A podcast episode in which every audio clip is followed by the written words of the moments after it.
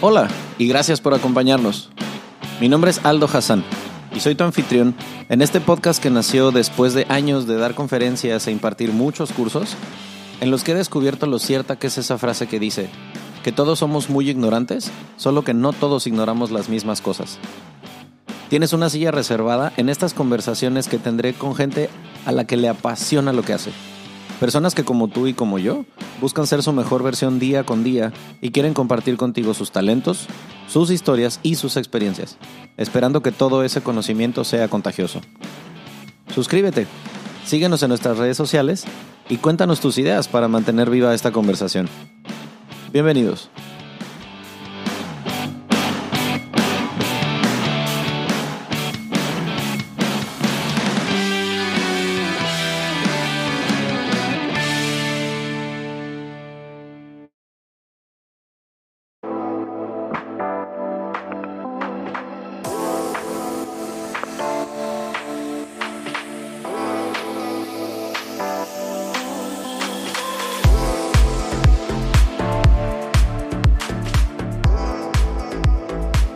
Qué gusto que estén otra vez con nosotros. Qué gusto darles la bienvenida a otro episodio del Centésimo Mono Podcast. Esto ya se está haciendo una bonita costumbre tener gente, eso que los gringos en inglés dicen high achieving people, porque hoy el mantel, el mantel largo tiene mucho, este, mucho sentido de estar aquí, porque tengo que presumir a la invitada que tenemos hoy. La van a escuchar en unos segunditos. Ella se llama Betty Camiade. Ustedes espero hayan escuchado de ella y si no, precisamente para eso es este episodio. Porque resulta que así como nos encanta presumir a los invitados que tenemos en el centésimo mono, la historia y todos los logros de esta mujer están impresionantes. Así que primero que nada, bienvenida y muchas gracias por compartir micrófono con el podcast. ¿Cómo estás, Betty? Muchas gracias, Aldo. Pues muy bien, todo muy bien y muchas gracias por la invitación a compartir. Siento que Esto hoy. mi trayectoria. Siento que hoy todo el mundo que te escuche se va a ir con un montón de cosas porque, o sea, a lo mejor en las noticias a veces vemos de que, ah, resulta que hay gente que corre el maratón de Boston o que corre en el Ironman, pero muy poca gente sabe lo que es un ultramaratón. Y déjenme les presumo que mi invitada de hoy es ultramaratonista, escritora y conferencista, entre un montón de cosas más. Entonces, si tiene usted una mujer ahí cerca que quiera sentir el- lo que es el empoderamiento de verdad, tráigasela y préstele un audífono porque esto se va a poner sabroso. Entonces, eh, una introducción breve acerca de ti, Betty. ¿De dónde eres? Yo soy de Guadalajara, Ok. Guadalajara, Jalisco, la tierra de los ojos tapatíos. Exacto, y donde las tortas ahogadas hacen de las suyas y limitan a la gente de hacer actividades ultramaratonistas porque son una tentación. Así es. Ok, ¿y hace cuánto tiempo que comenzaste a hacer eh, ultramaratones? Fíjate que empecé más o menos por ahí del 2008, Ok, del año 2008. Eh, no es mucho, Ajá. digo porque em, luego la, la gente piensa que si haces alguna carrera en la que ya te empieza a ir bien y te empiezan a reconocer, eh, bueno, pues que te va bien, piensan que uno empezaría con esa disciplina desde que uno es niño, ¿no? ajá, Y la verdad es que yo digo que no es mucho porque yo empecé en el año 2008, estamos hablando de ahí acá que son más o menos eh, 13 años. dos, tres, 12, 13 años y este y cuando yo empecé a correr yo ya pasaba de los 40 años. O yo sea, hoy por hoy tengo 57 años. Virgen María, eh, yo necesito que vean una foto de Betty en redes y no me van a creer la edad que tiene porque yo me quedé, ¿cómo? wow. Entonces, mira, ese es uno de los beneficios de, de activarse, de hacer ejercicio, de llevar una vida sana. Yo empecé, te digo, a correr después de los 40 años. Por primera vez me puse unos tenis y este y pues nunca imaginé que me iba a meter en este rollo de ser ultramaratonista y este y bueno ese es como un un, este, un plus, digo yo, este, como para motivar, eh, porque generalmente lo que te decía, la gente piensa que, uy, no, ya se me fue la juventud, ya se me pasaron los años, ya, no, yo ya no hice nada de eso, no, pues seguro empezó desde chiquita, y la verdad es que no hay edades, no hay edades para nada. Siempre que uno tenga ganas de lograr algo, un sueño, este, en cualquier edad en la que te encuentres, este, puedes hacer aterrizar esos sueños, ¿no? Es que yo estoy, o sea, en shock precisamente porque, o sea, como lo dices, wow, más de 40 años tenías cuando tomaste esta decisión, pero quiero poner a la gente en contexto para que sepan de qué estoy hablando y por qué estoy con esta cara de impresión a ustedes no la puedan ver. Ok, para que se den ustedes una idea, aquellos que no sean amantes del deporte. El maratón, por ejemplo, que es una de las pruebas más demandantes en el deporte olímpico, eh, toma su nombre de una historia de la antigua Grecia, lo que ustedes quieran, dura 42 kilómetros. Esa es la distancia que hay que correr en un maratón olímpico, ¿ok? Existen pruebas más extenuantes como es el Ironman, que también es muy famoso, muy extenuante. Este son 3.8 kilómetros nadando más 180 en bici. Hay algunas pruebas que cambian la cantidad de kilómetros de bici y después un maratón, los 42 kilómetros corriendo a pie. imagínense la dificultad que esto implica, ¿ok? Ok, si ahí ya vamos en un nivel más alto, ahora imagínense lo que hace un ultrafondista como Betty que la tenemos aquí hoy. Ella, por ejemplo, entre algunos de los eh, logros que tiene en su currículum, les comparto algo que a mí me dejó así, ¿what? El reto de los cuatro desiertos, para que se den una idea. Primero vamos a pegar una cosa con la otra. Nos está compartiendo que empezó con esta carrera después de los 40 años de edad, ¿ok? Bueno, no sé cuántos tengan ustedes que estén escuchando, pero aquellos que ponemos como excusa a veces el tiempo, la hora, la dieta, la chamba, el cansancio o quien le haya puesto la edad, pues nos acaban de enseñar que no se vale, ¿va? Ok, el reto de los cuatro desiertos. Betty ya corrió el Sahara Race en Egipto, el Gobi March en China, el Atacama Crossing en Chile y el The Last Desert en la Antártida. ¿Ok? Cada una de estas carreras consta de más de 250 kilómetros a pie. Entonces, yo no sé si en toda mi vida he recorrido 250 kilómetros caminando en los 36 años que tengo de vida y tú ya te aventaste mil kilómetros corriendo en cuatro carreras. ¿Cómo un ser humano es capaz de hacer algo así? Uy, y si supieras que hasta hay atletas que han hecho bastante más que eso. Sí, me imagino. Te queda uno sorprendido, de verdad que sí. Y bueno, pues esos fueron los retos de los primeros que me con los que me ilusioné por lograr y este es un cereal muy reconocido en el mundo de las ultradistancias. Es un cereal que pues pocas personas en el mundo han logrado. Eh, son estos cuatro desiertos que son considerados los más extremos del mundo. Y bueno el haber hecho esas carreras el haberlas terminado satisfactoriamente pues para mí ha sido, no sabes, una gran este, realización y un gran aprendizaje, ¿no? El, lograr esas carreras. Y en algunas de ellas, pues logré tener algún podium, un reconocimiento, un trofeo. Entonces, pues todavía más, ¿no? No, claro. Eh, el hecho, fíjate, también hay esta situación. Me lancé, me aventuré a ir a, a lograr este serial de carreras eh, pensando en que pues yo, vaya, yo era inexperta y, yo decía, bueno, yo voy y me doy con llegar al último, no me importa, pero con que termina la competencia, ¿no? Claro, sí, ya con pues acabar a la viva. mera hora, sí, claro, llegar viva y lograr atravesar esa meta, aunque fuera a gatas, como fuera en las dunas, este, pero llegar, ¿no?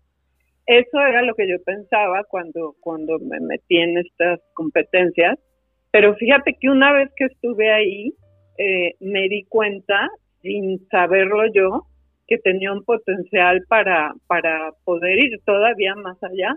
Y la primer carrera de este cereal que hice, que fue en Egipto, en el desierto del Sahara, eh, cuando iba sobre la marcha de la competencia, este, pues por ahí, yo ni siquiera me iba fijando en las demás competidoras, qué esperanzas, yo, yo no llevaba así como competidores que son súper profesionales ya, que, que son este ya consagrados, que, que ellos este pues hacen toda su, su carrera, su, estudian cómo van a hacerlo para ir ganando y posicionándose en lugares, pues que esperanzas que yo fuera pensando en eso. Yo me daba con llegar a la meta, ¿no? Y cuando iba a mitad de competencia, por ahí los organizadores me dijeron, oye, si te apuras, este, tú puedes llegar en primer lugar, segundo lugar, porque ahorita acaba de pasar, en un checkpoint estaba yo, y me dicen, acaba de pasar la, la primer mujer por aquí. Y si te apuras, quizá puedes alcanzarla. No, imagínate lo que fue para mí eso. ¿Cómo es posible? Decía yo, que de entre éramos más o menos como 30 mujeres, como de 30 mujeres yo venga posicionándome en los primeros lugares, ¿no? Entonces, pues para mí eso ya fue una gran motivación que, que me impulsó a, a, apurarme más, a correr más rápido. Eh, me emocioné mucho y fíjate que en esa competencia ya al final logré quedar en el tercer lugar este, general femenil en una competencia internacional donde compiten eh, pues eh, personas de, de, todo el mundo, atletas de todo el mundo. Y, y vaya, el yo pues considerarme una mamá que corre que corría en Guadalajara, en Colomos, este que no era para nada, pues en mi vida había alcanzado un podium y el haberme visto llegar en un tercer lugar general femenil, donde el primer lugar lo ganó una entrenadora del ejército de Inglaterra, el segundo lugar lo ganó una competidora muy famosa de Ironman de Alemania, y oye, el tercer lugar yo, haber quedado yo, una mamá común de Guadalajara que pues tenía sus cuatro hijos, que corría por, ahora sí que por mantenerse en forma y, y por este, en el, en el parque de los Colomos. Entonces a la hora que llego en tercer lugar, porque déjame decirte que hasta, hasta la competidora egipcia, que era la favorita, favorita para ganar, ella iba en tercer lugar y logré alcanzarla y logré pasarla y ella quedó en cuarto lugar. Entonces imagínate lo que fue para mí al final de la competencia al cruzar, al cruzar esa línea de meta en las pirámides de Giza y ver que para México había yo logrado un tercer lugar este, internacional en una competencia de este tipo. No, pues fíjate que me empoderé muchísimo y este y me la creí, pero cañoncísimo. O sea, esa fue, me estás contando que esta fue tu primer ultramaratón y quedaste en tercer lugar. Este fue el, este fue el segundo. Ah, El segundo, porque el previo, ya te voy a comentar ahorita qué pasó en el primero. Ok. Este, este fue el segundo, pero fue el primero de, de ese reto de cuatro carreras de este cereal, de cuatro desiertos más extremos. Y, y haber quedado en un tercer lugar, como te digo, siendo totalmente inexperta y a la edad que, que yo este, pues tenía en ese entonces, te estoy hablando el año 2011, yo nací en el 63, en el año 2011 yo ahí tenía como 40 y, 46 años, por ahí 48. Ajá. Entonces, imagínate, y el, y el estar enfrentando a también competidoras más, mucho más jóvenes, de 30 años, de 20 y pico, o sea, pues para mí la verdad es que sí fue un gran empoderamiento y, y, pues desde ese entonces y para acá ha sido una gran motivación para mí mantenerme en esto de las ultradistancias. No, es que, o sea, la historia creo que ya, ya esa sola, sin contar todas las demás, ya es digna de varios episodios, no nomás de uno. O sea, guau con que ya en, el, en la segunda prueba yo pensé que a lo mejor te habías tardado un poco más en tomarle ritmo y todo, y no, ¿cuál? Con permiso, ya llegué y al segundo ya alcanzas un podio, wow. Sí, fíjate que sí, este, y, y bueno, lo curioso fue que no te he platicado de la primera, primera experiencia, que yo creo que por eso ahí quedé curada de espantos y yo creo que por eso me fue tan, pero tan bien en esta segunda carrera extrema, ¿no? Y este, pero pues ya ahorita te platico más detalle de eso, porque es que luego me suelto hablando y no me para la boca. No, no, es y luego me dicen, ay, Betty, ni siquiera dejas hablar a la persona que te va a entrevistar. A fin de cuentas... te lo dejo a ti. Ajá, en la entrevista la, la protagonista eres tú, este... Pero sí quiero que la gente como que, que, te escuche. Eh, curiosamente, la audiencia del centésimo mono es poquito más de 60% femenina. Y más o menos el rango de edad del grupo más grande de gente que escucha el podcast ronda entre los 25 y los 34 años. Es como el, la parte más... este, puro jovenazo. Sí, y aparte, ¿sabes qué? Lo, o sea, lo irónico es que te están escuchando muchas mujeres, muchos hombres que a lo mejor están en sus veinte y muchos o treinta y pocos y juran que por el hecho de que a lo mejor no tuvieron una infancia, adolescencia o adultez este, en los primeros años de la adultez, de disciplina deportiva, como que si no se nació, se creció con eso, pues ya nunca lo voy a tener. Y están escuchando a alguien que es, lo que te comentaba. Completamente diferente. Y yo para nada que fui súper deportista, no, para nada a mí en la escuela, en la secundaria me daba favor el voleibol y esas cosas porque yo era cero deportista, le tenía miedo a las pelotas y cuando me ponían a jugar el voleibol en la escuela, no hombre me daba pavor, yo no era deportista. Entonces imagínate, ¿cuándo iba yo a andar pensando que iba a andar en estas ligas después de los 40 años? No, Casi o sea, rascándole a los 50. Atravesando metas en las pirámides de Egipto y, digo, se me pasó compartir, digo, no nada más estos, este serial de desiertos son parte de sus logros. Algunos otros, que si los cuento yo todos, duramos aquí un mes sentados, pero uno de ellos, por ejemplo, que es el Jungle Marathon, que ese se corre en el Amazonas, en Brasil. Me di a la tarea de buscar lo extenuante que es esta prueba. Imagínense ustedes correr en el Amazonas, o sea, con lo rudo que es ese territorio, las condiciones del terreno, las piedras, la humedad, todo lo que implica y son 200 kilómetros de carrera. Para que quienes, quienes, nos escuchen, por ejemplo, eh, en Cancún, para que pongan en perspectiva la distancia que es el, Jungle Marathon, es de Cancún, por ejemplo, a Playa del Carmen son más o menos 70 kilómetros. A Tulum son más o menos 120 kilómetros, más o menos. Es decir, hagan de cuenta ustedes que se corriera desde Cancún más o menos hasta Majahual. Son dos, 200 kilómetros más o menos. En medio de la selva. O sea, Creo que yo lo más que he corrido fue una carrera Cinépolis de 5 miserables kilómetros, para los cuales me tuve que preparar y creo que llegué así vomitando el páncreas de lo cansado que estaba. Entonces, claro que cuando leo que tú corres 200 kilómetros así como si fuera un entrenamiento de domingo, digo, madre mía. Entre estos viene el Global Heritage Site Runner, eh, que es un reconocimiento por carreras de más de 200 kilómetros en lugares como Camboya, Albania, Bután y otro de los que a mí me dejó con la boca abierta, que si han escuchado del Camino de Santiago, eh, una prueba de hiking de 903 kilómetros de distancia recorridos desde Francia hasta España.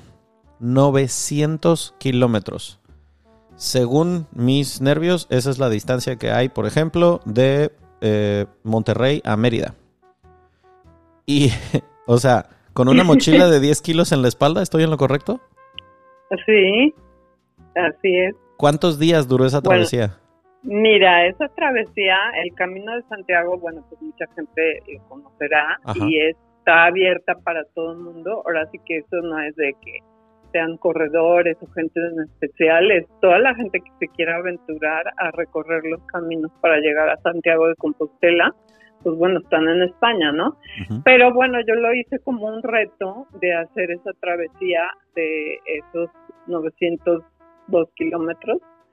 Este, como ya dijiste, saliendo de Francia y, y yo atravesé por la parte norte de España, desde Francia hasta el otro extremo, llegando al puerto de Muxía. Okay. Llegué en un más o menos intermedio a a Santiago de Compostela y, y seguí el recorrido para cruzar a España por la parte norte y haciéndolo totalmente a pie.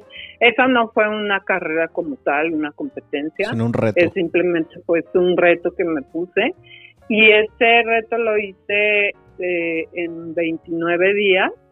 O sea que si sacamos un promedio, recorrí cada día alrededor de 30 kilómetros.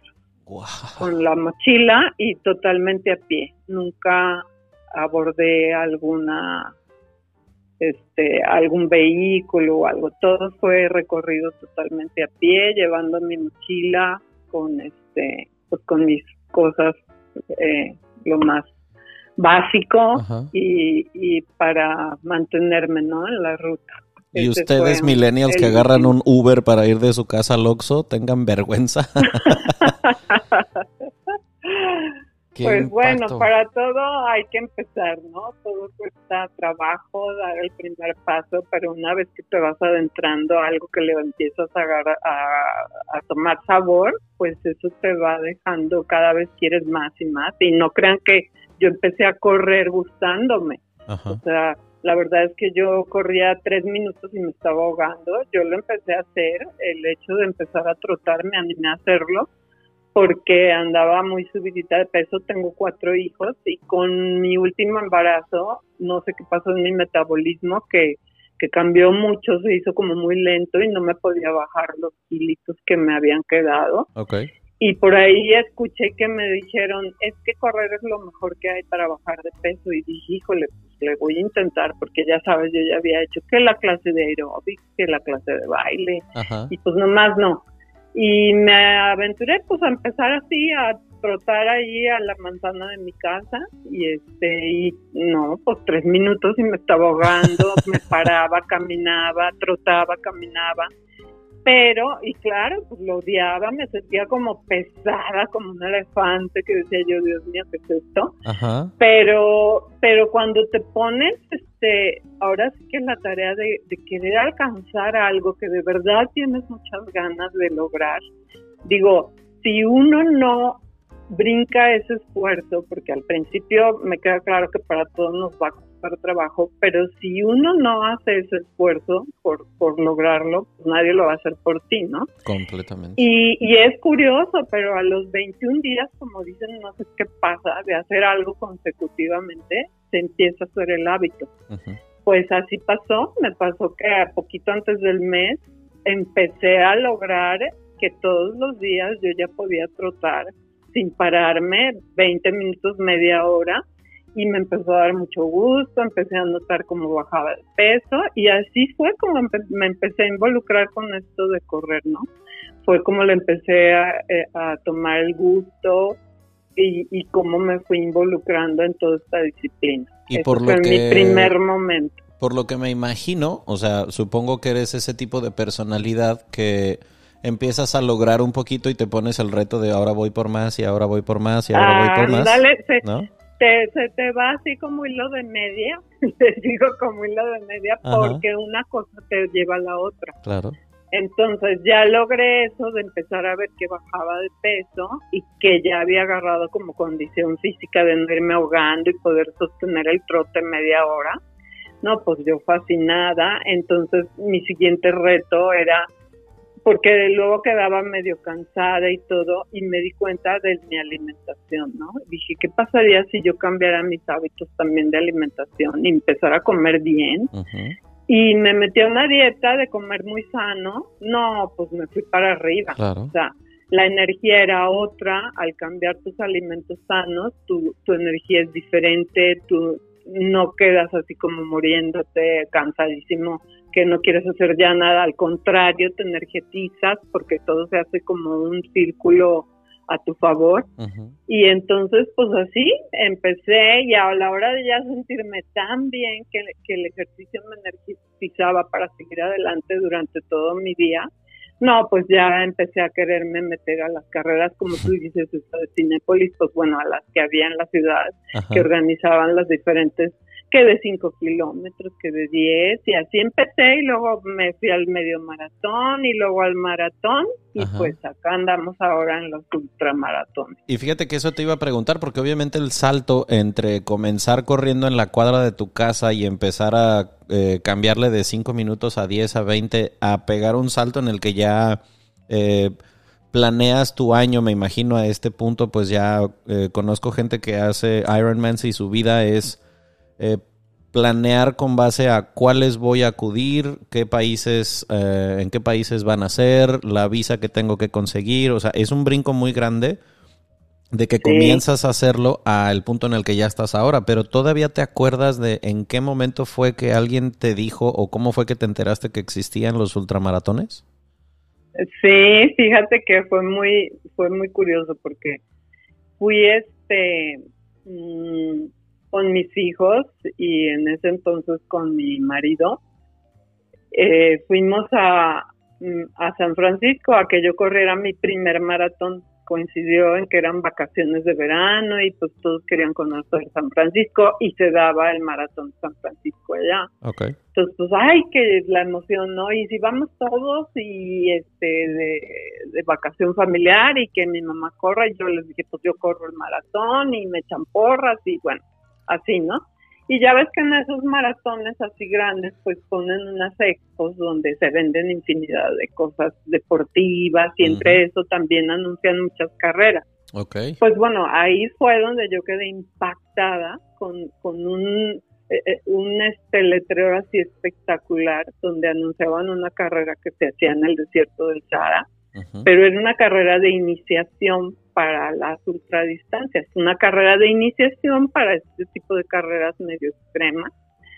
Y yo dije, wow, o sea, a mí el desierto del Sahara siempre desde niña se me hacía como de cuentos de hadas y me llamaba mucho la atención. Dije, ¿cómo que se corre en un lugar de esos? ¡Wow! Yo quiero ir. Y entonces haz de cuenta que veía esas dunas enormes porque era un, espectacular así gigante, una fotografía gigantesca donde ponían las dunas preciosas y a los competidores en las dunas. No, yo dije, yo quiero estar ahí y empecé a decirles pues a mi familia, ay, yo quiero hacer eso. Ay, ¿cómo crees? Eso es para profesionales. No, bueno, pero pues yo creo que si lo están anunciando aquí y es de iniciación, pues yo creo que cualquiera lo puede hacer, si no, no lo estarían anunciando. Ay, no, ¿cómo crees? O sea, ¿cómo crees y cómo crees? Pero yo me aferré, o sea, dije, yo quiero hacer eso. Y yo me acuerdo que les decía, oigan, pues si fuera para extraterrestres, no lo estarían anunciando aquí. Yo creo que si lo anuncian aquí es porque cualquiera lo puede hacer, ¿no? Ajá pues se me metió esa idea en la cabeza y no hubo quien me quitara de eso. Y, y haz de cuenta que yo dije, es que yo quiero hacer ese reto, nada más para el día de mañana, en algún futuro que tenga nietos, decirles que su abuela hizo algo diferente, algo extraordinario, para tener que contarles algo. Exacto. Por eso dije, lo quiero hacer, ¿no? Y este, pues fui, finalmente fui a esa carrera, pero como te digo, era una carrera de las extremas light por decirlo así, muy light, muy de iniciación, eran 100 kilómetros en tres días, este, por etapas, el día más largo eran 42 kilómetros, un maratón, pero bueno, con todo lo extremo de correr en las dunas, en el calor, etcétera, O sea, ¿qué temperatura hacía en el desierto mientras corrías esa prueba, esa prueba light, por ejemplo? ¿Qué, qué temperatura sí, esa Prueba light, pues son temperaturas de 48, 50 grados. Ay, cabrón. Sí, y entonces, bueno, pues finalmente se me hizo y, y lo experimenté. No, pues me encantó. Llegué muy contenta, terminé bien la carrera, llegué pues padrísimo, pero ya, ahí la dejé. Y dije, pues ya, ya hice el reto que quería y seguiré corriendo aquí en Colomos con todas las señoras que corren aquí, este, recreativamente y tan tan, ¿no? Por supuesto que ya las señoras de Colomos ya te veían así como, Ay, ahí viene la que corrió en el desierto. este sí, era, era curioso que, que sí, porque al principio cuando me empecé a preparar, este, pues como que nadie ni idea tenía, ¿no? De ese tipo de carreras y pues que alguien lo hiciera, pues no, la verdad es que en Guadalajara pues no había quien hubiera hecho ese tipo de carrera, ¿no? Y entonces pues sí, cuando ya se enteraban, pues sí, sí, decían, órale. al principio medio me, me criticaban porque me tiré a matar en los entrenamientos. Entonces, como que, como no sabían ni por qué estaba entrenando, eso decían, está loca, ya se volvió loca, porque entrena tanto.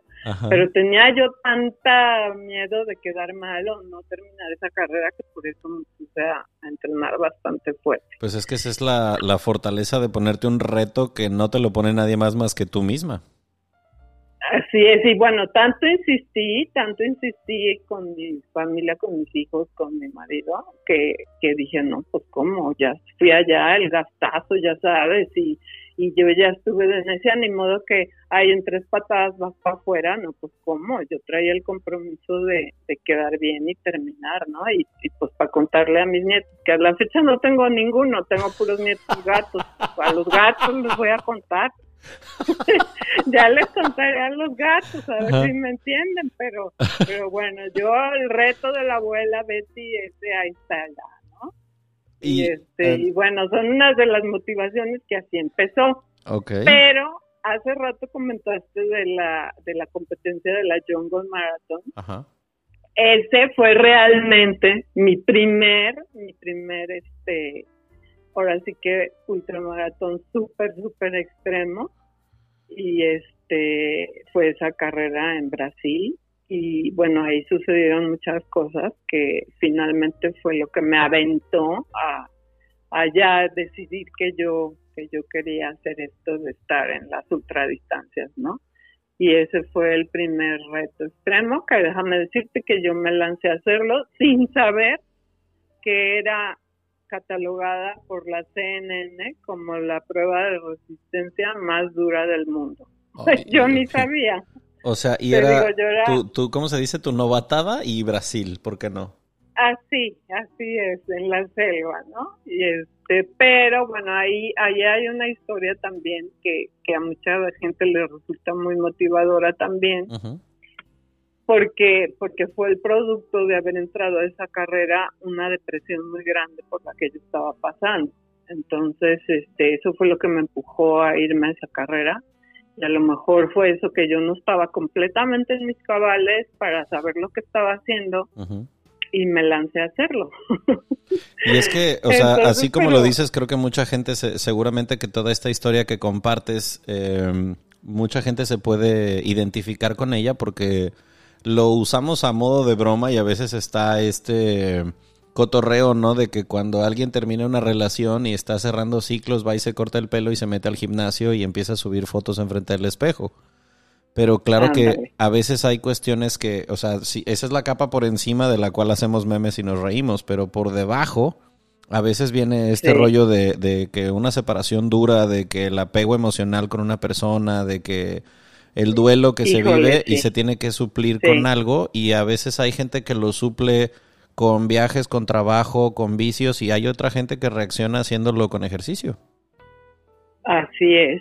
Pues para mí, fíjate que, que fue una situación muy particular. Digo, eh, me da luego pena porque me suelto hable y hable y cuente y cuente y dicen, esto no le para la boca.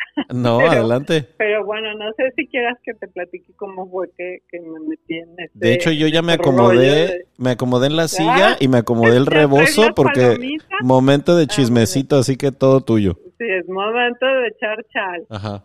Bueno, pues fíjate que como te decía, yo caí en una depresión muy fuerte porque después de veintipico años de, un matrimonio, este, pues el matrimonio no empezó a andar bien y pues nos separamos y bueno, yo siempre fui una, una mujer que, que mi crianza pues de mis padres fue muy este, pues muy como de antes, ¿no? Muy de, mis papás eran unas personas, mi mamá sobre todo, una mujer muy piadosa, muy religiosa, entonces pues bueno, qué esperanzas que a mí me hubieran enseñado que el divorcio existía, este tipo de cosas, ¿no? Te casas para toda la vida, ¿no?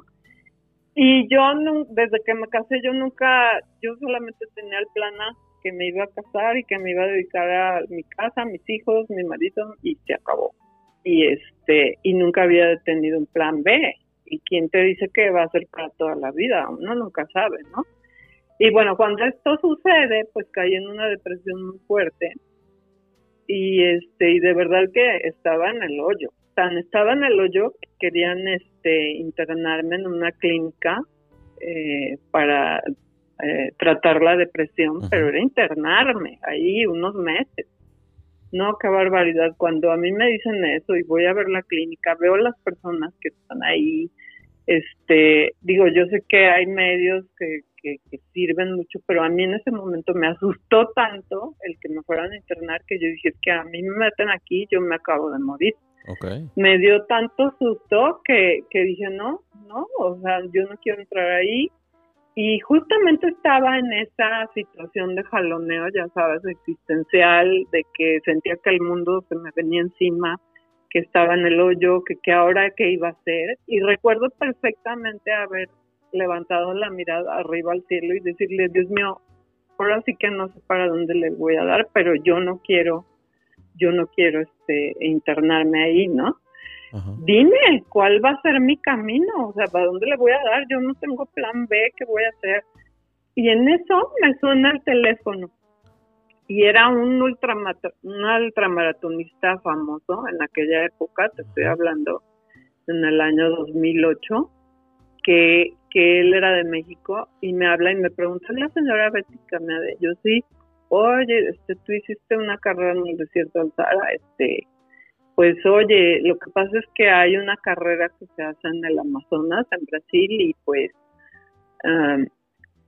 me, me están pidiendo los de la organización, la organización era inglesa, que, que, pues, que a ver si podíamos conseguir una mujer y un hombre que pudieran competir en esta carrera. Es en la selva del Amazonas. Bueno, cuando él me estaba diciendo eso, de cuenta que yo lo tomé como que ándale, ya me están contestando de ahí arriba, que le dé para allá. O sea, es como que coincidencia parecería demasiada, ¿no? Pues así, es que te lo juro, me estaba ahí moqueando, limpiándome los mocos, lloré y lloré con esa pregunta, levantando la mirada al cielo, ¿para dónde le doy? ¿Para dónde? Y en eso me pasa eso Oye, pues clarito dije, no, ya, ya me contestó, pues dale, y vete a Brasil, vete a esa competencia, ¿qué esperas? No te vayas a internar. Wow. No, pues yo dije, eso, y al momento le contesté a esta persona, sí, sí voy, sí voy. Ajá. Y me dice, oye, hasta se sorprende. ¿No lo quieres pensar dos segundos? me dice, espérate, es que no es como la carrera que hiciste, esa de iniciación, o sea, es algo muy diferente. No, no, no, no, sí voy, sí voy, tú diles que sí voy, tú apúntame. O sea, yo dije, no, de la clínica a morirme ahí, muriéndome, así de como de triste la cosa, dije, prefiero irme a morir a una selva ahí con los depredadores, que prefiero, ¿no? que el Amazonas sea mi terapia mejor. Sí, que ese, que el Amazonas sea mi terapia, ¿no? Yo dije, me voy, pero me lanzo al Amazonas. Pues ya sabrás, este, cuando él me dijo, es que primero, no, no, no, tú apúntame, sí voy, eran 200 kilómetros recorrer en la selva de Brasil y esa sí era competencia, carrera, que aparte de correr, incluía nadar y atravesar ríos muy caudalosos este, bastante grandes, bastante anchos, o sea, era una prueba de resistencia muy dura, pero te digo, yo una idea tenía, pero dije, no me importa, yo me voy para allá. Y este, y realmente no sabía yo en lo que me estaba metiendo, por eso era lo que te comentaba antes, no, ahí me curé de espanto. O sea, es que yo estoy tratando de, de, de imaginarme con los tenis, los shorts, el equipo. Leí una publicación que pusiste en la cual, eh, no sé si fue en esa carrera, pero que, o sea, pequeño detalle, había que cruzar ríos donde había pirañas y tú tenías una herida y te tuviste que tapar con cinta de aislar la sangre. O sea, wow. Esa, esa competencia que a la mera hora de estar ahí, porque déjame decir, una carrera bastante dura, que exige muchísimo, pues te digo que CNN la cataloga como la prueba de resistencia más dura del mundo, pues qué esperanzas que yo supiera eso cuando dije que sí. Es que ya si hay pirañas, o sea, cualquier carrera en la que haya pirañas, yo creo que ya es otra cosa. Sí, sí, sí, no, y deja de eso, los miles de depredadores que hay en la selva, boas, este, que la anaconda, que los cocodrilos, que puma, digo, perdón, los jaguares, este, es que me quedé, fui a, entrenar el fin de semana pasado aquí en, en las en los cerros de por aquí cerquita de Aguascalientes y me estaban comentando en un lugar donde me llevaron que hay puma. Ajá, no, y, bueno. y ahorita pensé en el puma, pero no, pues en la selva los jaguares. Ajá. Y bueno, miles de depredadores, no, no digamos los insectos, o sea, es, es una hostilidad el entorno para el ser humano que, que vives en la selva, con un, una humedad impresionante un calor a la sombra de 45, 50 Claro, grados a la claro. sombra. Pero eh, Imagínate el calor. me, me, me surgen las ganas de preguntarte, o sea, cuando estás en este em, entorno que nos estás describiendo, ¿no? En el que la humedad es eso de que estás respirando agua de, de tan densa, Ay, sí. el calor, lo, lo- el cuerpo empapado, o sea, ¿en qué piensas en ese momento que te hace seguir corriendo y no sentir todas estas hostilidades del, del ambiente? Pues siempre se sienten, pero de que las vas sorteando tienes que ponerte algo muy fijo en tu cabeza que, que sea tu motivación para no desistir y no darte por vencido. Para mí, déjame te digo cuál fue. Pues bueno, ya ves que pues mi familia me querían internar, pues mis hijos, este, pues mamá, me veían tan mal con la depresión que, que pues esa era la, la situación. Pero no, no, no, me les puse necia de que no, que yo no me iba a internar y que yo me iba a ir a curar en esa competencia. No, pues ahora sí dijeron, ya la perdimos, se volvió loco. ¿Cómo que se va a ir ahí? Ya sabrás, mis hijos, mis padres, todo el mundo, pues me veía así como, ¿cómo crees? ¿Qué Pero ¿cómo pasando? crees? Ya te volviste loca, ¿cómo vas a ir ahí? ¿Cómo vas a ir a hacer eso? Pues, si- pues, siempre me habían visto la señora que corre en Colomos, ¿no? Con sus Ajá. amigas en Colomos. o Que va, que va por los niños en la camioneta a las 2 de la Sí, tarde. claro que va la típica mamá que va por los niños a la escuela, o sea, ¿cómo? ¿Cómo crees que tú vas a andar ahí? Porque la mayoría de los de los competidores, algunos veteranos de guerra, o sea, imagínate.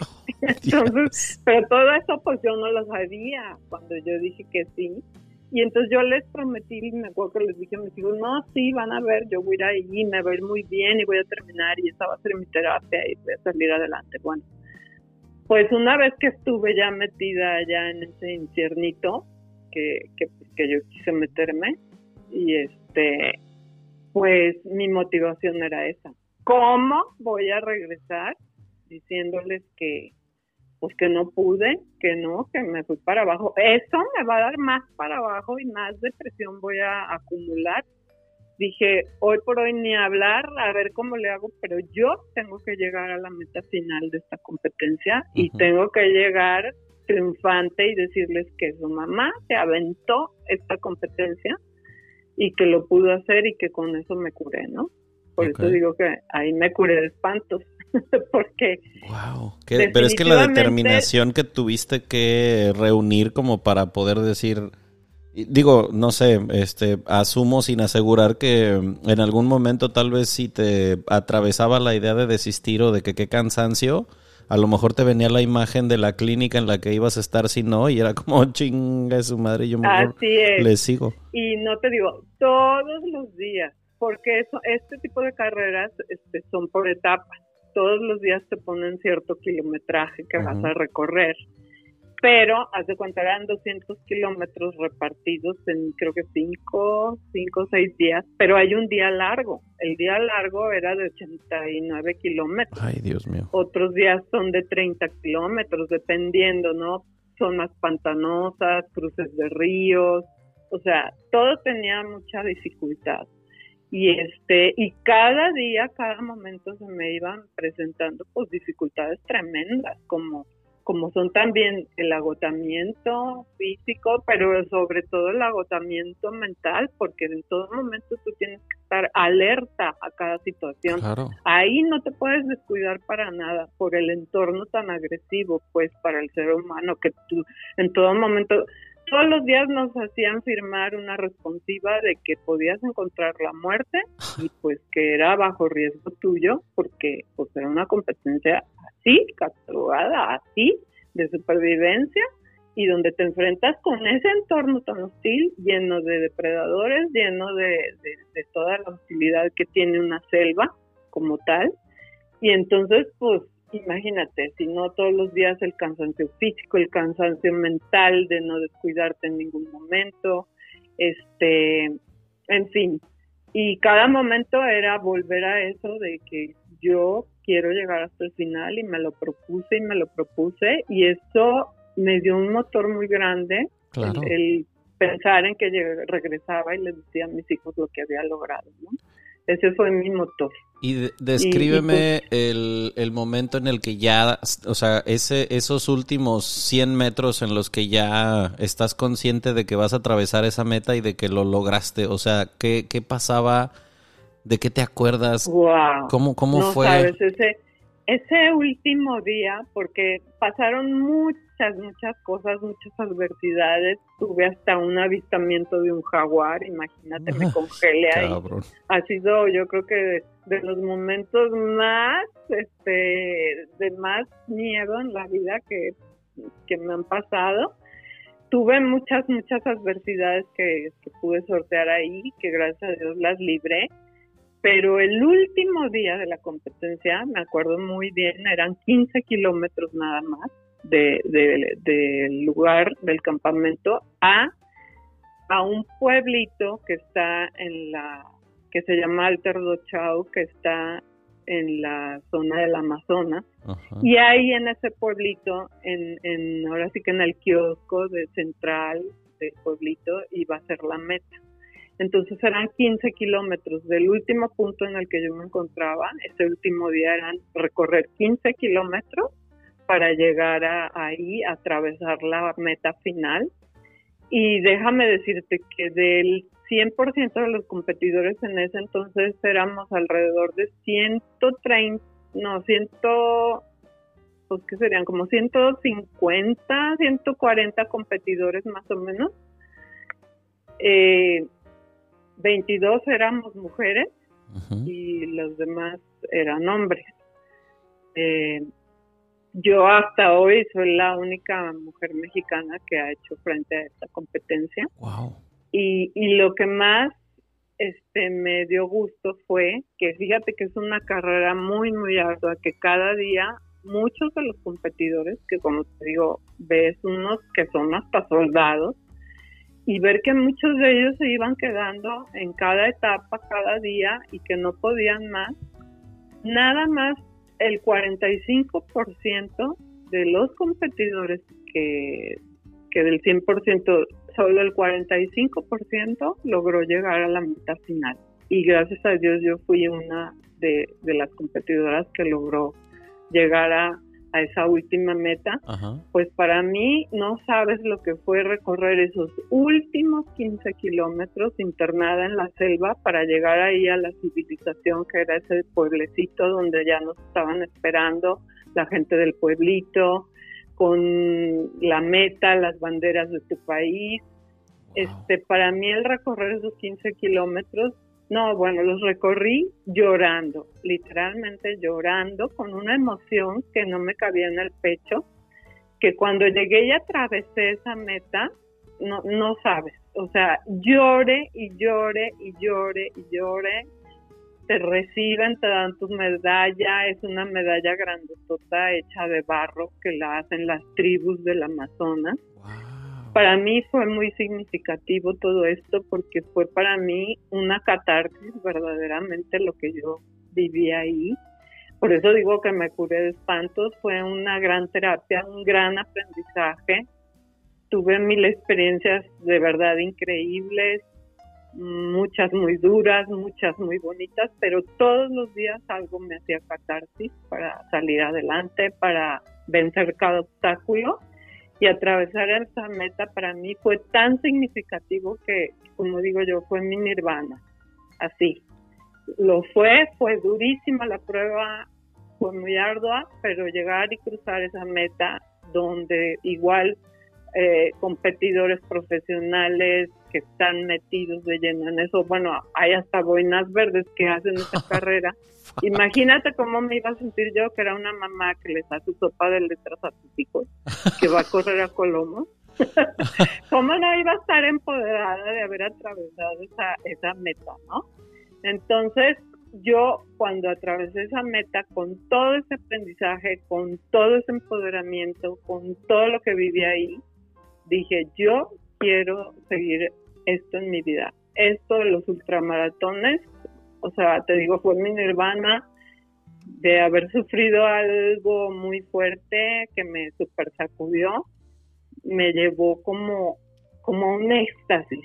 el, el, el, vivir en, en carne propia ese, ese tipo de experiencias y salir bien librada, híjole, fue una gran experiencia, me encantó y ahí fue donde decidí yo quiero seguir haciendo esto y, me enganché con las carreras de ultradistancia extremas y pues de ahí para acá eh, me he dedicado a hacer esto. Y em, ahora que, escucho lo que, o sea, como dices, esa catarsis, este cambio tan radical que debe haber habido en algo interno tuyo, no solamente en el momento de cruzar la meta, sino durante todos los días que lo estabas haciendo, me, me surge preguntarte, o sea, vamos, emocionalmente, ¿esa fue la prueba más dura que has tenido en cuanto a los ultramaratones? Sí, yo digo, ha habido otras muy duras también, como en la Antártida, como en cualquier otro desierto, pero para mí fue, como te digo, yo ni siquiera sabía que era catalogada como de las más duras. y, y yo pues iba por zafarme de una clínica de depresión y este y bueno fue pero sí la recuerdo es una carrera que recuerdo con mucho cariño porque es finalmente lo que ahora soy lo que lo que me dio ese pues ese sentirme realizada ese enamorarme de lo que ahora hago ese descubrir el camino que ahora hago este, la recuerdo muy dura, con mucha hostilidad, pero al mismo tiempo la recuerdo como, como algo que me abrió las puertas de un mundo que yo no conocía. Eh, yo siempre digo que al menos siempre debe de haber en nuestra, en nuestro vocabulario o en nuestra mente el decir al menos lo voy a intentar. Porque cuando tú intentas algo, con tan solo este intentarlo, tú te estás dando mil oportunidades que desconoces. Que si no lo intentas, muchas veces queremos cambiar nuestra vida, queremos que nuestra vida cambie porque no estamos contentos, porque no somos felices, porque esto, porque el otro, pero no hacemos nada por cambiarlo. Pero si tú al menos intentas algo que va a cambiar tu vida, cuando tú cruzas esa línea, ya no hay marcha atrás, porque te encuentras del otro lado de un mundo hermosísimo con miles de oportunidades para ti que te está brindando que desconocías totalmente y que a la hora que te diste la oportunidad de intentar algo y lo lograste y de ahí te vas como espuma hasta las nubes. Este se te abre un mundo nuevo de posibilidades para encontrar tu camino, tu realización, tu, vida cambia, da un giro tremendo y todo para bien, a tu favor. Y eso fue lo que a mí me sucedió ahí. Y todo lo que... Haber terminado esa carrera. Todo lo que aprendiste de ti en, tan pocos días y que pues, sigue, sigue siendo vigente, está impresionante. Sí, y deja tú que sea una competencia y pues claro, quieres este, quieres avanzar, quieres llegar en buenos lugares. Déjame, bueno, ahora presumo tantito, quedé en el séptimo lugar, en el séptimo lugar femenil de 22 mujeres que éramos. Y te digo sin ser pues ser novata totalmente inexperta quedé en el séptimo lugar de la, de la rama de las mujeres. Entonces pues para mí fue como wow yo sé que, Yo sé que tengo una amiga que me va a matar si no te pregunto qué signo zodiacal eres. Soy Sagitario. Ah, ok, es que yo este, tengo una amiga que dice que la gente más cerca del mundo es Tauro y todo el tiempo lo dice y yo dije, capaz, que, capaz que eres Tauro porque eres más determinada que qué bárbara. Sí, sí, tengo mucha determinación, soy muy terca, pero soy Sagitario. Ok. Ah, ya, ya quien le sepa eso entenderá por qué, pero me, surgió la pregunta porque sabía que... Sí, te acordás. ajá, exacto. algo que sí me gustaría preguntarte, Betty, es, o sea, ahorita que hablamos como de la línea del tiempo, ¿no? Como regresar a, a este momento que nos compartes de cómo fue cuando ya terminaste y ese, esa explosión de emociones que debe haber habido cuando cruzaste la meta. Me voy a regresar un poquito más todavía en la línea del tiempo al momento en el que a lo mejor sentiste como algo algo se rompió, algo se, se quebró, que fue lo que originó esa, esa depresión en la que caíste. En este momento, después de haber pasado todos estos años y todas estas pruebas, todos estos literalmente miles de kilómetros que has recorrido en pruebas tan duras, los podios, todo esto, si cuánticamente fuera posible la opción de que estuvieras tú enfrente de ti misma justamente antes de que aquello que se rompiera estuviese roto, ¿qué le dirías a esa versión tuya todos estos años después? Eh, a esa versión mía le diría que, que no tuviera tanto miedo, que todo lo que venía por delante era un camino para mí, que estaba ya destinado para mí y que, y que no que no hay manera de cambiarlo, porque eso era destinado para mí, ahorita te voy a contar por qué, y que no, no cambiaría nada de, lo que sucedió, porque hoy por hoy soy, he descubierto tantas cosas tan, tan maravillosas, tan híjole, de mí, de mi potencial, me he conocido tanto de mi persona, de mí misma en todos aspectos. He tenido tantos bonitos momentos de, satisfacción, de realización, que si a mí me dijeran en ese momento que si quisiera hacerla de antes y seguir en el camino que estaba, no, no, no quisiera hacer esa. Quisiera que me volviera a pasar todo lo que lo que sucedió para seguir estando en este camino en el que hoy estoy. Siempre a veces pensamos que por qué a mí me pasó esta desgracia, por qué me llegó esto, ay, qué desdichada soy y te vas al hoyo. Pero no sabemos que en realidad son situaciones que nos pone la vida y que son un regalo valiosísimo, que en ese momento obviamente no lo vemos como un regalo, lo vemos como que la peor tragedia que nos pasó. Pero es un regalo y una oportunidad que te está dando la vida para que retomes las creencias que tienes.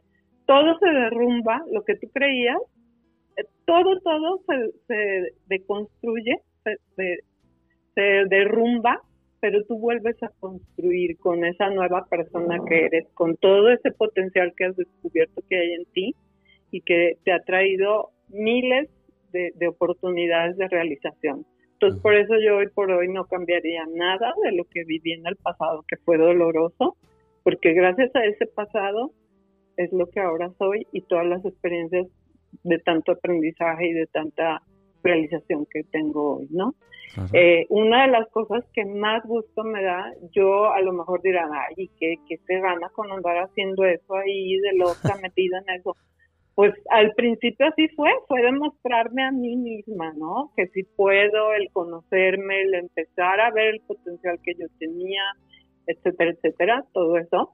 Pero fíjate que surgieron las cosas que, que ahora te voy a comentar de lo que decías al principio de, de lo que era mi trayectoria. Pues una cosa me llevó a la otra. Cuando yo ya llevaba dos, tres carreras, empecé a decir, o sea, oh, ¿qué qué padre, ok, está padrísimo lograr estos retos, yo quedo feliz, pero, pero realmente qué me estoy ganando con eso. Entonces empecé a ver como la manera de que, ok, yo quedaba muy satisfecha, muy contenta descubriendo cosas nuevas de mí, pero al mismo tiempo me di cuenta que yo podía eh, estas carreras de ultradistancia dedicarlas para ayudar a alguna causa, ¿no? Para correr con causa y ayudar a personas vulnerables, sobre todo yo siempre me enfoco en mujeres o en niños que estén viviendo en situación vulnerable, este, entonces cuando yo iba a hacer casi siempre todas las carreras que he hecho, eh, me voy a una causa para ayudar. Y entonces todavía me siento como más satisfecha porque sé que el esfuerzo que yo estoy haciendo va a ser para ayudar a otros, a gente más vulnerable. Y entonces invito a empresas que se involucren, eh, empresas que quieren ser responsables, socialmente responsables y que les parece padrísimo hacer una sinergia. Escojo una, digamos, una casa hogar o alguna alguna eh, asociación de estas.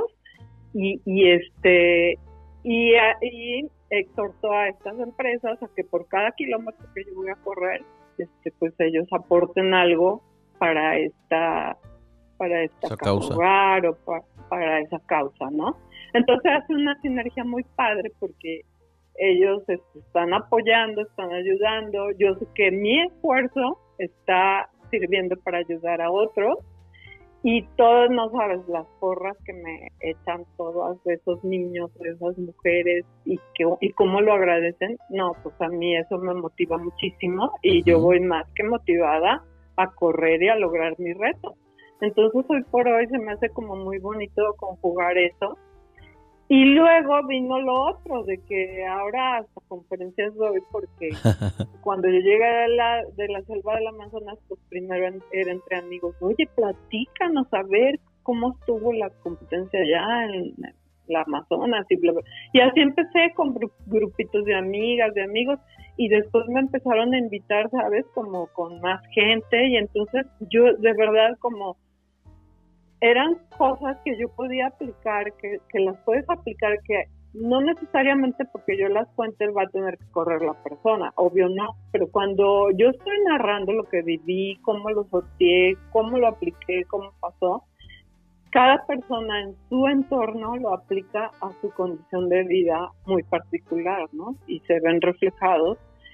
Y, y hay como una pues oye, me identifico, se identifican y, y es como muy motivador, ¿no? Para todo el mundo y no necesariamente tienen que correr, cada quien lo aplica a su día a día, al logro de sus metas.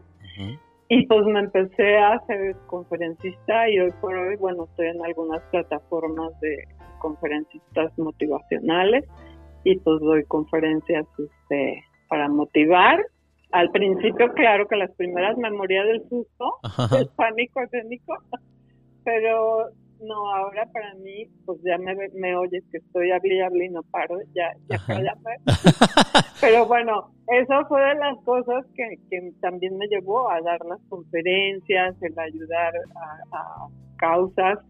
Y luego, este, cada que yo voy a una competencia, yo me llevo siempre una libreta, que es como mi diario, y cada día de la competencia, yo al final, como estoy todavía con las emociones muy a flor de piel de lo que viví cada día, híjole, pues todo lo escribo, todo lo escribo, qué aprendizajes tuve, en qué Esos diarios valen mucho dinero, solo para que lo sepas, o sea, esa historia vale un chorro, o sea, no, guárdalos bajo pues, llave.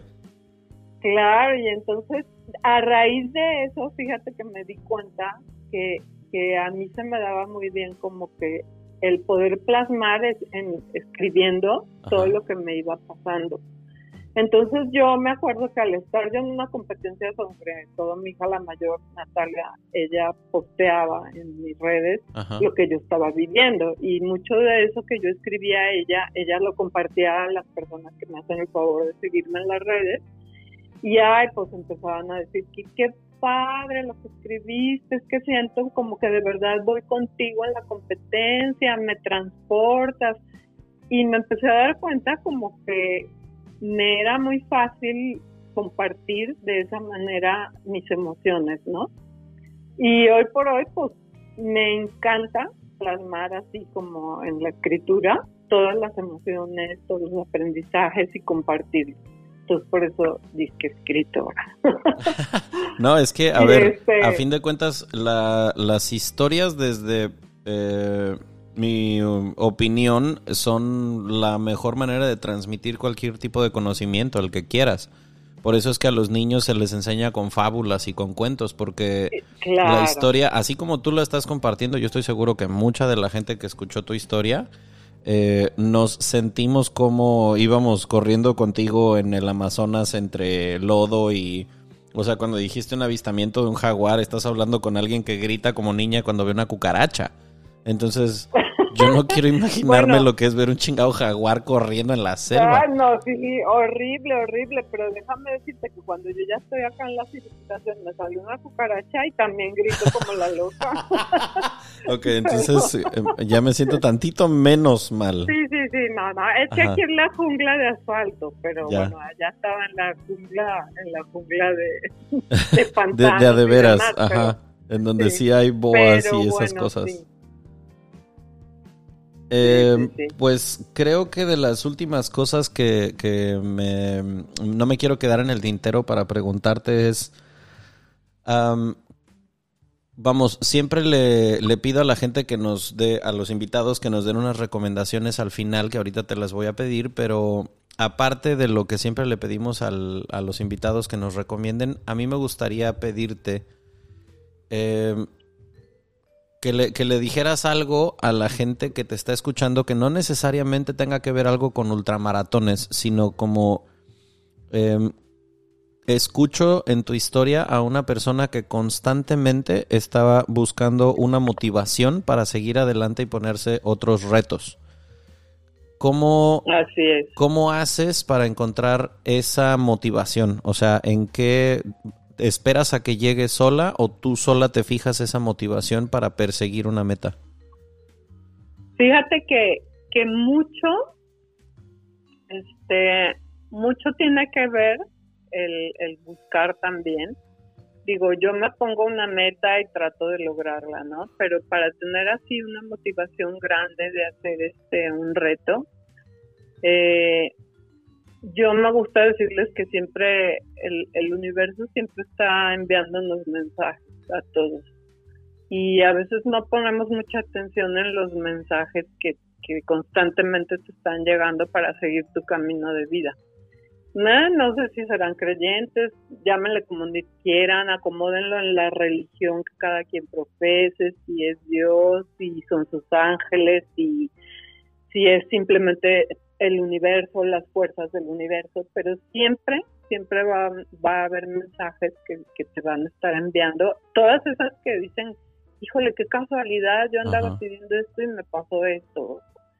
Hay muchos mensajes que nos llegan todos los días para seguir el camino que estamos destinados a recorrer, donde cada uno se va a realizar, donde cada uno va a encontrar lo que espera vivir y no ponemos como mucha atención, ¿no? A, estas situaciones. A mí me gusta estar muy atenta todos los días a mi entorno, a las personas, porque pueden venir mensajes de por personas, por situaciones que lo que te sucede, por un letrero que viste, algo que leíste y te y te vibró, te movió, algo que te llegó en Facebook, un escrito y te movió algo por dentro. A mí me gusta ser como muy, soy como muy sensible a eso y siempre estoy parando las antenas para ver qué, qué me está llegando, qué me está motivando. Y sobre todo también, este, no van a llegar las cosas así nada más solas, ¿no? Es buscarlas. Yo siempre digo que donde te gusta estar en el entorno, que tú te sientes bien físicamente, emocionalmente, por ejemplo, para mí el salirme a correr tempranito, el ver el fresco de la mañana, el irme los fines de semana al contacto con la naturaleza, todo eso me da una, una vibra muy padre que me energetiza mucho, pero más allá de eso, mi mente se expande. Y es ahí donde empiezo a, motivarme, donde me llegan ideas que, que yo digo, esos son mensajes. Todas esas ideas que te llegan son mensajes o como tú quieras y son tus ideas, pero es hacerles caso, es la intuición, exacto. Tuya. Hacerle caso a, esa, a esa intuición. Y, cuando llegan esas, esos... Eh... Cuando llegan esos flachazos, esos, esos, esos momentos, es como, oye, a ver, ¿viste eso que te movió algo en el pecho de emoción o, o algo que te movió? Voltea, haz una pausa y, pon atención, ¿qué te está diciendo? ¿Para dónde debes eh, redirigir el rumbo? Porque mucho de eso es lo que te va a llevar a esas grandes conquistas que tú quieres que tú quieres alcanzar. Ese sería como que el mensaje. Y por último, las, las recomendaciones aquí de cajón que me atrevo a pedirte entre todos los lugares que has visitado, uno, al que se te ocurre que la gente debería de ir de vacaciones en algún momento si pudiera y que a ti te haya gustado mucho para conocer. Mira, pues en estas carreras he conocido por todos lados del mundo, gracias a Dios he tenido ese privilegio. Hay lugares hermosísimos, pero yo les diría que se lancen a la playa que tengan más cercana de aquí de México, que las tenemos preciosas. A mí algo que me llena muchísimo es irme de campamento. Si alguien me acompaña, yo bienvenido sean. Y si nadie me quiere acompañar, yo me lanzo sola y me voy de campamento. Okay. Para mí, yo de verdad lo recomiendo muchísimo. Hay personas que ya de entrada están diciendo, ay no, ay qué horror, no, no, no, no. a mí las incomodidades no me gustan, no me gusta la arena, no me gusta el sol, me pica la sal, me pica la... O sea, y ni siquiera se han dado la oportunidad o lo han intentado, ¿no? Yo nada más les diría que lo intenten alguna vez en la vida, el irse de campamento, al principio como todo en lo que uno le haya a cómo va la onda del campamento, pues a lo mejor es medio cansadón. Pero, parte de la historia para compartir también, ¿no? Después se convierte en las anécdotas de ¿te acuerdas que no podías poner la chingada casa de campaña? Sí, claro, todo eso es súper bonito, pero cuando de veras ya lo haces así tan a gusto, híjole, se vuelvan de las vacaciones más bonitas. Para mí ha sido maravilloso el conectarme con la naturaleza de esta manera. Yo sí se los recomiendo. Yo me voy, eh, me he ido muchas veces yo sola, armo mi campamento. Eh, y me encanta estar ahí jugando a la casita enfrente del mar, eh, haciéndome mi comida, ahí mi comidita, este, corro en la playa, regreso, me meto a nadar, me pongo a leer, me ese es un, momento de, de, ¿cómo se dice? Me time como ningún otro, claro.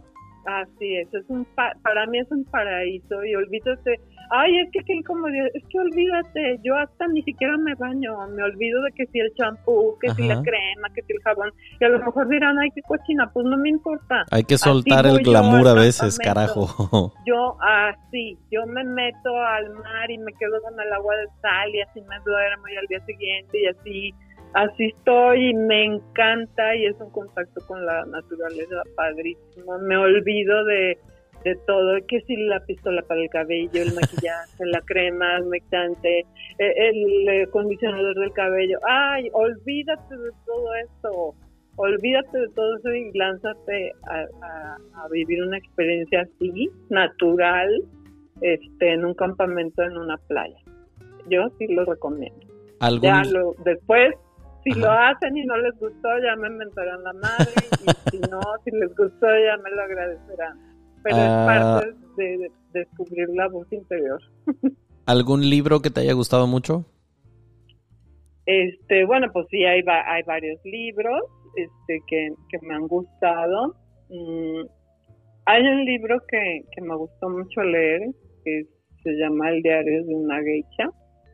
Es un ah, libro que me gustó mucho, pero este tengo, bueno, el propio, que, surgió a raíz de escribir este así como anécdotas o um, son como muy cortitas, anécdotas cortitas o cosas que me motivaban en el día a día. Hice una recopilación como de 40. Ok. 30 y pico y las puse como en un libro, ¿no? Para, para compartir esas experiencias. ¿Cómo se llama el pues, libro? tengo que recomendarles mi libro, se llama Aterrizando Sueños, Corriendo Aprendí a Vivir. Aterrizando este, Sueños, Corriendo Aprendí a Vivir, ok. Sí, es un libro que se estuvo vendiendo por Amazon y también por mi página en las redes, que es Betty Camina de página de Facebook. Y bueno, se terminó este la primera edición, por aquí yo todavía tengo algunos libros, no se ha vuelto a hacer ahorita todavía la segunda edición porque ya estoy haciendo otro libro que narra más bien las experiencias en cada ultramaratón. Pero tengo algunos de los libros de esta primera edición que me quedaron por si alguien los quiere. Que pues si la quieren, si quieren encontrar a, a Betty en Instagram, la pueden encontrar como Betty con una sola T y con Y y el apellido es Camiade con C. Camiade. Con C de casa.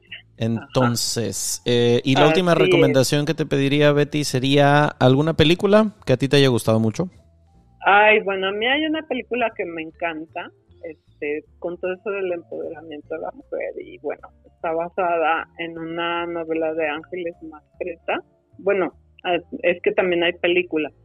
Hay, hay no, está la novela, está basada esta película. Arráncame la vida. De Ángeles Mastreta, Arráncame la vida. Me Uf. encanta esa película.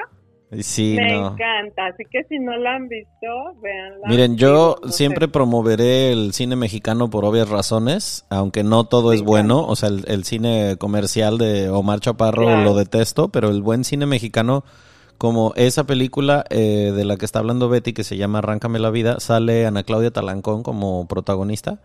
Sí. Eh, el libro está fantástico, pero me tocó escuchar una entrevista en la cual se eh, la misma este el mismo círculo de Ángeles Mastreta decía cómo eh, realmente la película logró transmitir lo que muchas veces se critica que el libro no se pega con la película.